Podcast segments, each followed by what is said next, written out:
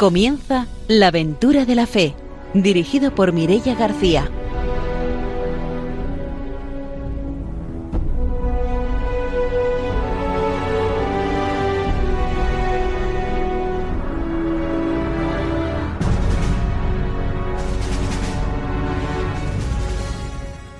Muy buenas noches y muy feliz año nuevo 2024 desde Radio María para todos nuestros oyentes. Empezamos este nuevo año con un programa de la aventura de la fe. Esta noche está con nosotros Ramiro Fauli. Buenas noches. Hola, buenas noches. Hoy brevemente voy a saludar aquí a nuestro director nacional de Obras Misionales Pontificias, don José María Calderón. Un saludo para él pues enviamos ese saludo. Saludamos también al Padre Arturo, que esta noche no puede estar con nosotros, y les informamos que esta noche el programa de la aventura de la fe va a ser un poco más corto de lo habitual, va a durar aproximadamente unos 30 minutos, debido a que esta noche, como es una noche especial, pues en Radio María también hay una programación especial.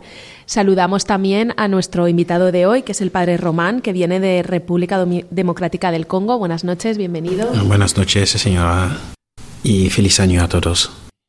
Pues será como siempre después de las noticias cuando tengamos la oportunidad de escuchar este testimonio misionero. Saludamos también a nuestros técnicos, a Ramón Herrero y a Vicente Arias, y hoy empezamos nuestro programa con las noticias misioneras.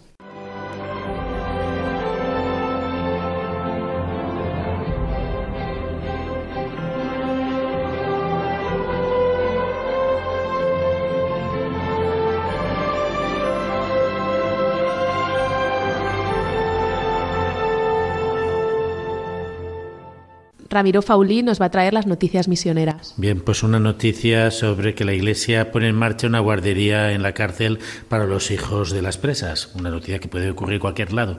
Pero en este caso es en Tayikistán, que probablemente nadie sepa dónde queda y es un reto buscarlo, porque es una zona que, bueno, las minorías católicas en esta parte de Oriente y las noticias no nos llegan. Pues ahí, en este país, la Iglesia ha abierto una guardería para que los niños de las presas puedan hacerlo. Y lo ha hecho a través de Cáritas y el apoyo de la red de obras misionales pontificias.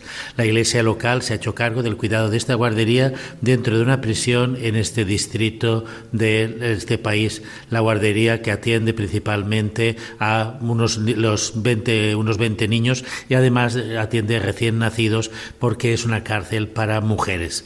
La comunidad católica de Yakistán tiene varias iniciativas dedicadas a la atención de presos. Entre otros proyectos también está impulsando, con colaboración de Médicos Sin Fronteras, otros proyectos que hacen que en la cárcel se tomen las preventivas medidas para que no haya infecciones. Ya comenzaron con un proyecto cuando la infección y del COVID-19. Ahí fue cuando se dieron cuenta que también la rama sanitaria tenía que entrar en las prisiones y la Iglesia se prestó voluntaria donde pudieron atender, atender en aquella época a más de 12.000 personas que estaban en las prisiones del país. Pues empezamos este nuevo año con buenas noticias y ahora después de las noticias nos vamos con la entrevista misionera. Hoy en la aventura de la fe, esta noche aquí en Radio María, en nuestro primer programa del año, vamos a conocer el testimonio del Padre Román, que es un sacerdote de República Democrática del Congo. Buenas noches de nuevo, bienvenido. Buenas noches, gracias, aquí estamos. Bueno, vienes de República Democrática del Congo, que para nosotros es un país un poco desconocido, sí que nos suena un poco a conflicto. ¿Cuál es la situación que hay allí actualmente?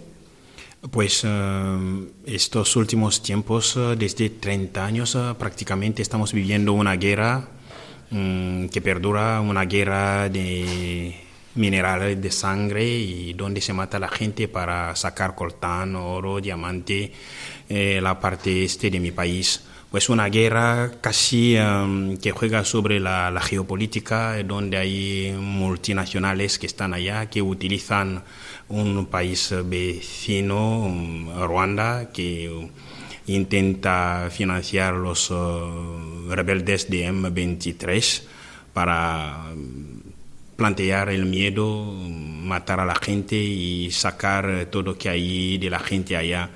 Hoy en día eh, ya contamos 10 millones de muertos desde que empezó esta guerra. Pues no se puede eh, hablar de esta guerra, de esta cosa, porque lo que hay en juego es la materia primera, eh, prima que está allá. Y si eso hace el valor de los poderosos, nadie podía hablar de eso y por eso nadie habla de lo que ocurre en esta parte del país donde mujeres, eh, niños están matados, violados y se pierde lo todo. Pues solo yo sé que podía encontrar una solución por esta parte de mi país. Sé que en distintas ocasiones la Conferencia Episcopal del Congo ha tratado de mediar en el conflicto, incluso en algunas elecciones. ¿Cómo es la vida de la Iglesia en medio de este conflicto? La vida de la iglesia es, eh, yo puedo decir, es como un árbol en medio del pueblo, mm, sin, eh, sin la cual eh, la iglesia, sin su presencia, y yo pienso que la gente no podía encontrar un tiempo de descanso. Es como el lugar de alivio, el lugar del encuentro, porque la iglesia está en toda parte, implantada en toda parte del país y así la gente acude para mm, cuidarse, sanarse, eh, instruirse, eh, la educación, la formación de los niños, pues el Estado está allá haciendo las cosas, pero la Iglesia está más presente y vive este dolor de la pobreza, del sufrimiento del pueblo. Y la Iglesia juega un gran papel en la vida que sea pública, la vida instructiva, la vida social eh, en medio de la gente. Actualmente la Iglesia en el Congo, bueno, pues está haciendo algunos avances importantes y tengo entendido que eh, principalmente antes la Iglesia en el Congo estaba sustentada, digamos, por misioneros de otros países, pero que actualmente hay como un florecimiento o una estructuración de una Iglesia del Congo que, bueno, que está como marcando pautas no solamente allí, sino también a la Iglesia universal. Sí, la Iglesia del Congo es una iglesia casi que que florezca, eh, que lleva mm, mucha fuerza por el futuro de la Iglesia, porque tenemos eh, vocaciones eh, que sea de la parte de la vida consagrada como de la vida sacerdotal. Hay muchas vocaciones y hoy en día mm, tenemos 48 diócesis y casi la mayoría está en la cabeza de la diócesis los obispos naturales del Congo y debemos decirlo, y el, el Evangelio y la evangelización está haciendo su camino um, precioso y con um, la organización que está allá, que es la nuestra, a nuestra manera, más allá de la pobreza, intentamos realizar esta tarea las diócesis tienen parroquias y las parroquias tienen estructuras de subparroquias.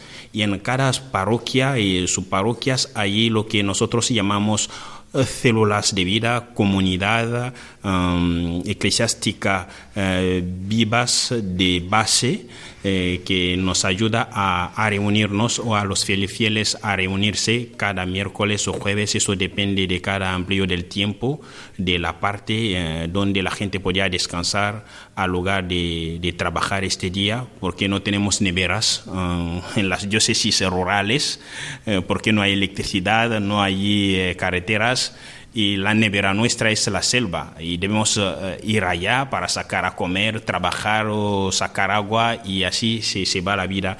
Y cuando hay un día que es el día del descanso y la gente aprovecha este día casi a la tarde para reunirse y hablar eh, de la palabra de Dios eh, según los temas políticos, sociales, de lo que toca la existencia cotidiana de, de la gente a la luz del Evangelio. Eh, ¿Son muy vivas las comunidades eclesiales de base en el, en el Congo? Sí, muy viva y la gente se encuentra allá y es lo que sostiene un poco la esperanza porque mm, no hay una formación uh, con, continuada, continuada de, de, la gente, no hay una formación perpetua de la gente y la iglesia intenta desde allá ayudar a la gente a entender algo de la vida política, social, de la vida de la, vida de la iglesia para madurarse, educarse y tener un poco de luz en función de lo que le toca como ciudadano como cristiano o fiel en, eh, la parte, esta parte de, de la diócesis del país. ¿Y tu trayectoria de participación en la iglesia hasta llegar a la vocación y realizarte como sacerdote? Sí, um, es uh, casi una historia un poco que se asemeja a las aventuras de, de, de Samuel o de Samson o de Juan Bautista. Eh, no es una casualidad porque he nacido un 24 de junio como Juan Bautista tras de una temporada de esterilidad de mi mamá, porque mi mamá era, no sé, no puedo decir que era estéril, pero los médicos lo habían dicho, y tras de 13 años de matrimonio sin hijos, era como una aventura y los padres querían echarla fuera porque es de, de costumbre, de tradición en África. El hijo es eh, el núcleo del matrimonio, es el hijo que mantiene el matrimonio. Sin hijos no hay matrimonio porque nosotros el, el hijo es una riqueza y tenerlos demasiado es tener oportunidades de riquezas. Y así, mira, qué año mm, mis tíos, hermanos de mi papá, imponieron una mujer a mi papá, porque el tío, el jefe, la abuela, eh, juega un papel tan grande, es una autoridad um, tremenda cuando habla y nadie podía contestar su palabra. Y así aceptó a mi maestra, la segunda mujer suya, y se quedó embarazada desde la entrada. Y como Agar y Sara un año después mi mamá se embarazó de mí y era como una historia que ella me ha contado, un loco que lo ha visitado en la casa y ella lo dio a beber y está loco lo preguntó, ¿por qué tanta odio hacia ti? ¿Por qué la gente no te quiere? ¿Por qué nadie quiere que tú tocas a hijos? Pues te lo digo yo, el próximo año, en la misma fecha, tendrás un hijo. Mm, será inteligente, em, callado, un poco mm, colérico, mm, va a servir al Señor, pero cuida su vocación. Será sacerdote. Si no quiere ser él, castigada por el Señor. Y así me repetía al nacer a mi mamá, tú vas a ser sacerdote porque un loco que pasó acá me, reveló eso. Y lo, lo, que era un poco sorprendente, eh, era un poco perturbada de esta historia. Se fue a la cocina para preparar algo y darle a comer. Saliendo de la cocina, el señor no fue allá. Preguntó a mi papá, mi papá no lo había visto, lo buscaron sin encontrarle hasta ahora. No sé si soy este loquito en, la, en el cuerpo de Román, no sé. Y mi mamá me repetía siempre, tú vas a ser sacerdote porque Dios me lo ha revelado. Yo te he buscado de toda parte, en la medicina, en los uh, adivinos, no te he encontrado. Yo lo negaba siempre, lo he dicho, no, no, es difícil ser sacerdote sin hijos, sin mujer, no puedo aceptarlo y voy a casarme y voy a servir al Señor y yo seré médico. Y siempre era eso. Pero de mi infancia, mm, de mi infancia yo imitaba a los sacerdotes. Celebraba misa, repetía palabras, eh, reuniendo a los eh, chiquitos del barrio. Y como mi mamá me había educado con uh, mucha presión, mm, no me educaba como el hijo de lujo, el hijo que ella ha buscado de toda parte, tenía que hacer las cosas, limpiar, fregar, no había mujer, no había eh, hombres en la casa. Y por eso, para huirme, liberarme de la presión de mi mamá, lo he dicho a mis padres, voy a estudiar en un internado. Y por casualidad, el internado era un seminario menor. Y me fui allá y seis años después me fui al seminario mayor de filosofía y nunca esperaba ser sacerdote. Lo decía siempre, no voy a ser sacerdote. Hasta ser ordenado diácono. Lo decía todavía, no voy a ser sacerdote.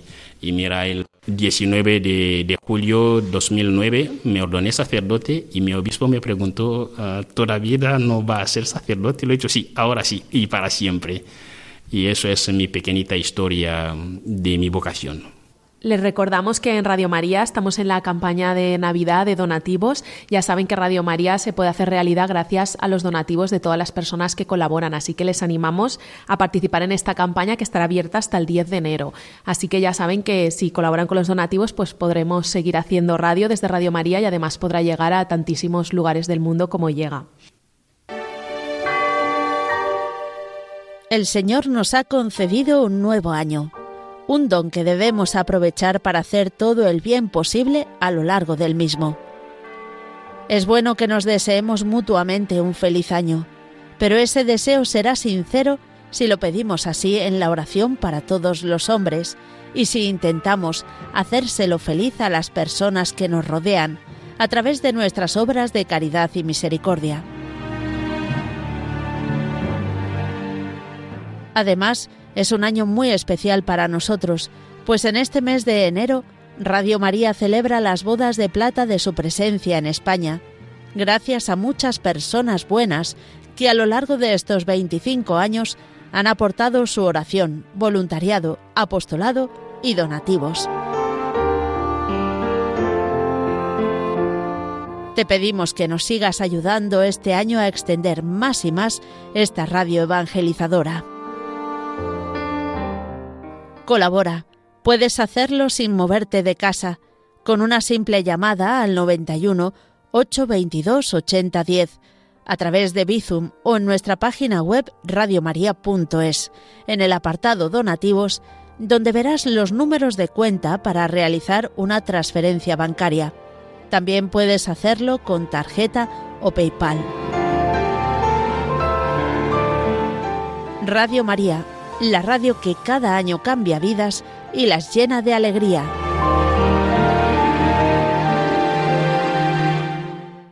Esta noche en la aventura de la fe estamos eh, escuchando el testimonio del padre Román, que es un sacerdote de República Democrática del Congo, que antes de la pausa ya nos ha estado contando muchas cosas sobre la realidad de su país, sobre su vocación. Y yo quería preguntarle ahora sobre cómo fue esa llegada a España, porque sería un cambio muy grande, ¿no?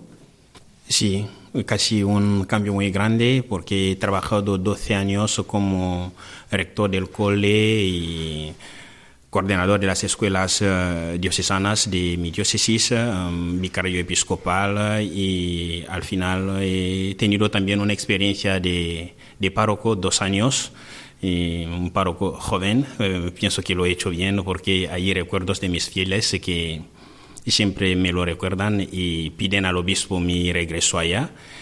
Eh, después de 12 años, mi obispo ha querido um, que yo tenga un un descanso estudiando en España. Eso fue sus palabras, fueron sus palabras. Vete a descansar estudiando.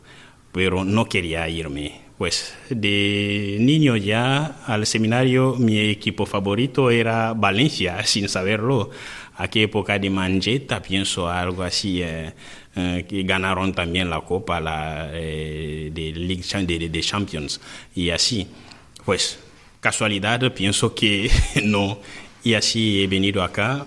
Era un poco difícil eh, mi llegada porque tenía que vivir en una residencia de los mayores em, con eh, el peso de, la edad y todo eso, lo que han, ellos han vivido y han dado todo, eh, doctores y tíos que fueron muy útiles y útiles en la vida de la iglesia, que están allá un poco aislados, em, solos y todo eso, ahí siempre un cambio de comportamiento y tenía que aguantar sin saber nada de español. Hace cuatro años desde que he llegado aquí y era difícil. Para mí pensaba un castigo de mi obispo para decir, ¿qué lo he hecho este tío para merecer esta pena?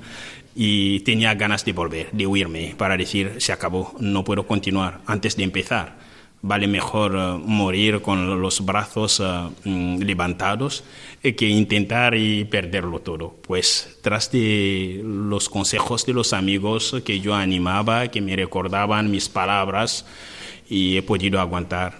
Y mira, aquí estamos mm, caminando, haciendo. Pero lo que me sorprendía a veces cuando tenía que caminar, porque tenía miedo de, de caminar con el prejuicio que yo tenía, eh, el prejuicio colectivo, la gente que te dice, mira, Europa no es aquí porque yo fui en la pastoral también de los enfermos, acompañaba a mucha gente, organizaba campañas de oración, evangelización y todo eso. Fue como mm, el tío Jesús en medio de la gente y eh, me, encanta esta pastoral, estar allá visitando a la gente, hablando con la gente. Y mi gente me decía, la que ha vivido en, en, en Europa, no es así Europa como África. Chico, cuídate y si no, una mirada, una persona podría merecerte una prisión. Y cuando insistes mucho, tocando a un pequeño allá que pasa, eh, la policía está detrás de ti. Había este miedo, este miedo. Y un día salí eh, por la calle, andando, paseando, miraba la cosa, una maravilla. Me he dicho, es un pequeño paraíso acá. Pero mirando el rostro de la gente, nunca encontraba una sonrisa, una felicidad, una alegría, como si había un enfado desde la mañana hasta la tarde. Y me preguntaba siempre, ¿qué pasa con esta gente? Sería mejor irse allá, porque no puedo salir sin saludar a nadie. Y mira a la gente con una sonrisa, pero nadie te, te devuelva esta sonrisa para decir, tío, ¿qué te pasa? Bueno, dice, ¿a dónde vives así? Porque como sacerdote párroco, en medio de la parroquia soy el centro y cuando estoy en la calle musulmana, no cristiano, fieles, quien todo el mundo mm, me saluda y yo contesto y eso es la alegría de vivir. Se puede empezar una conversación, dialogar y todo eso, preguntarse y tener una amistad, pero es el contrario aquí. Eso me dejaba un poco perdido allá en las nubes para decir, pues soy un paraíso viviendo en un infierno a la vez. Y como tantas maravillas que hay acá, la gente no puede encontrar esta felicidad. Y yo que vengo de un país casi perdido en la pobreza, en este océano de la pobreza, eh, siento este, este, esta alegría, esta felicidad. Y me decía, Europa será más que lo que yo he vivido en mi tierra.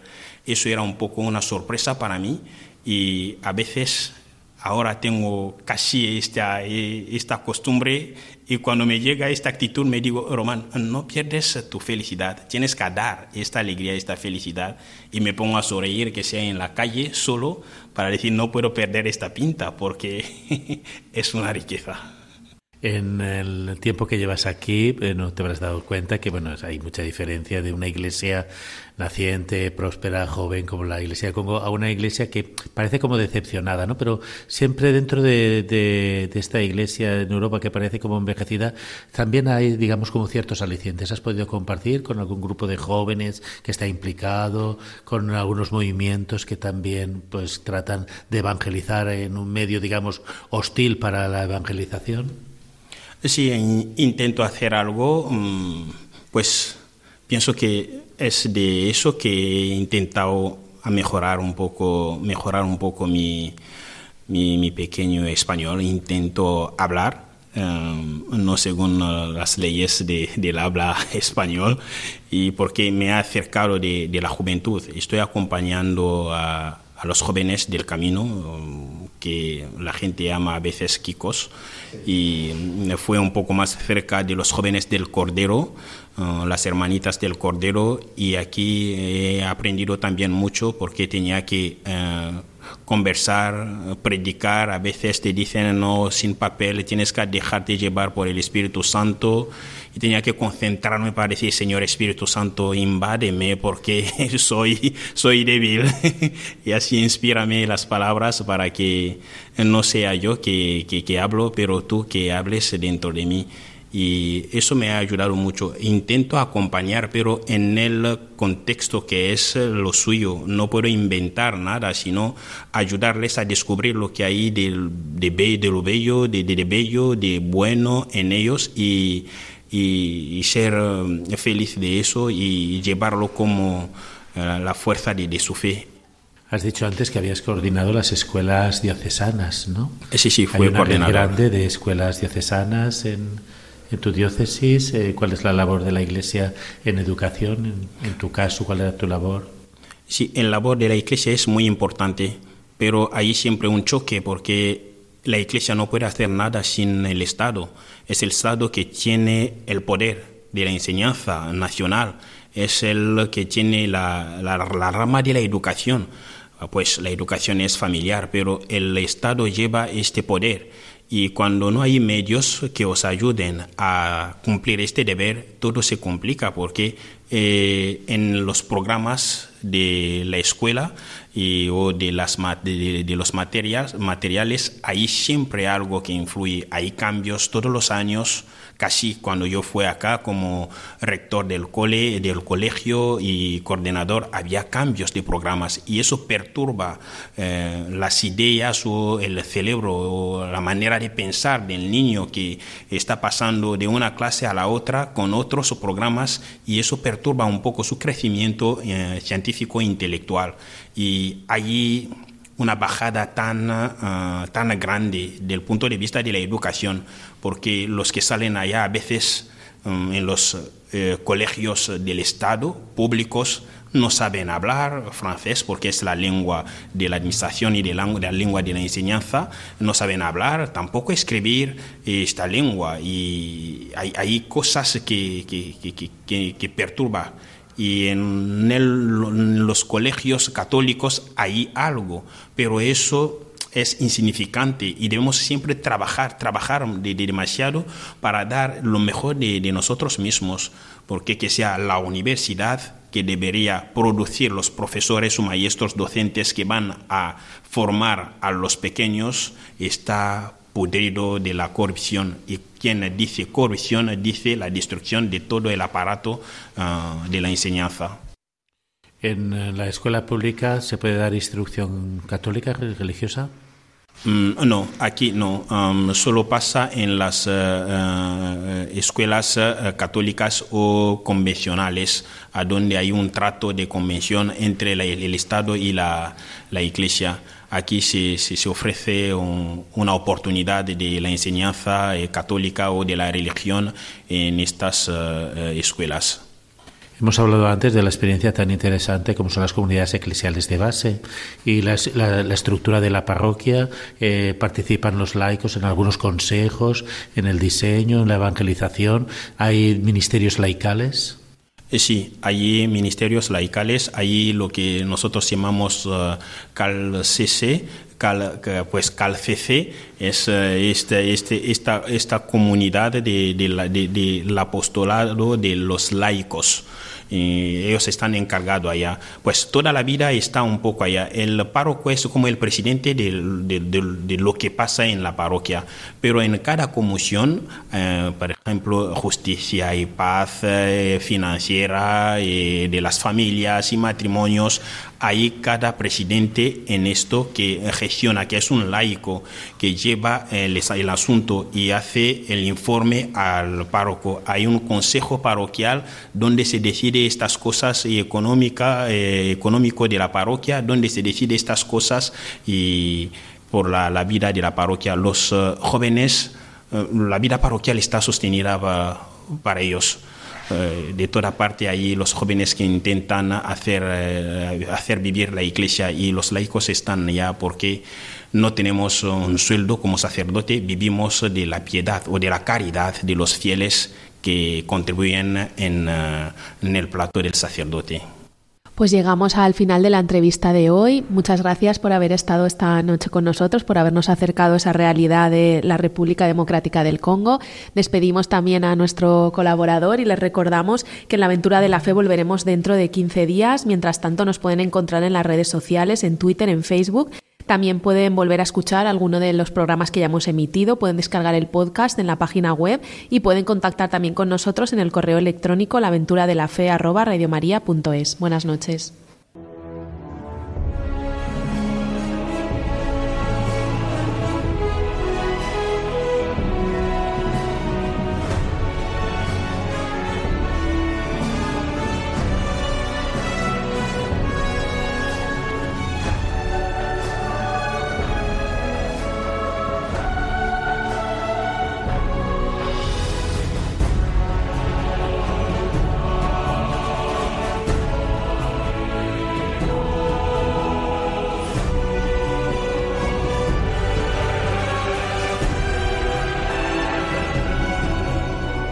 Han escuchado en Radio María La Aventura de la Fe, dirigido por Mirella García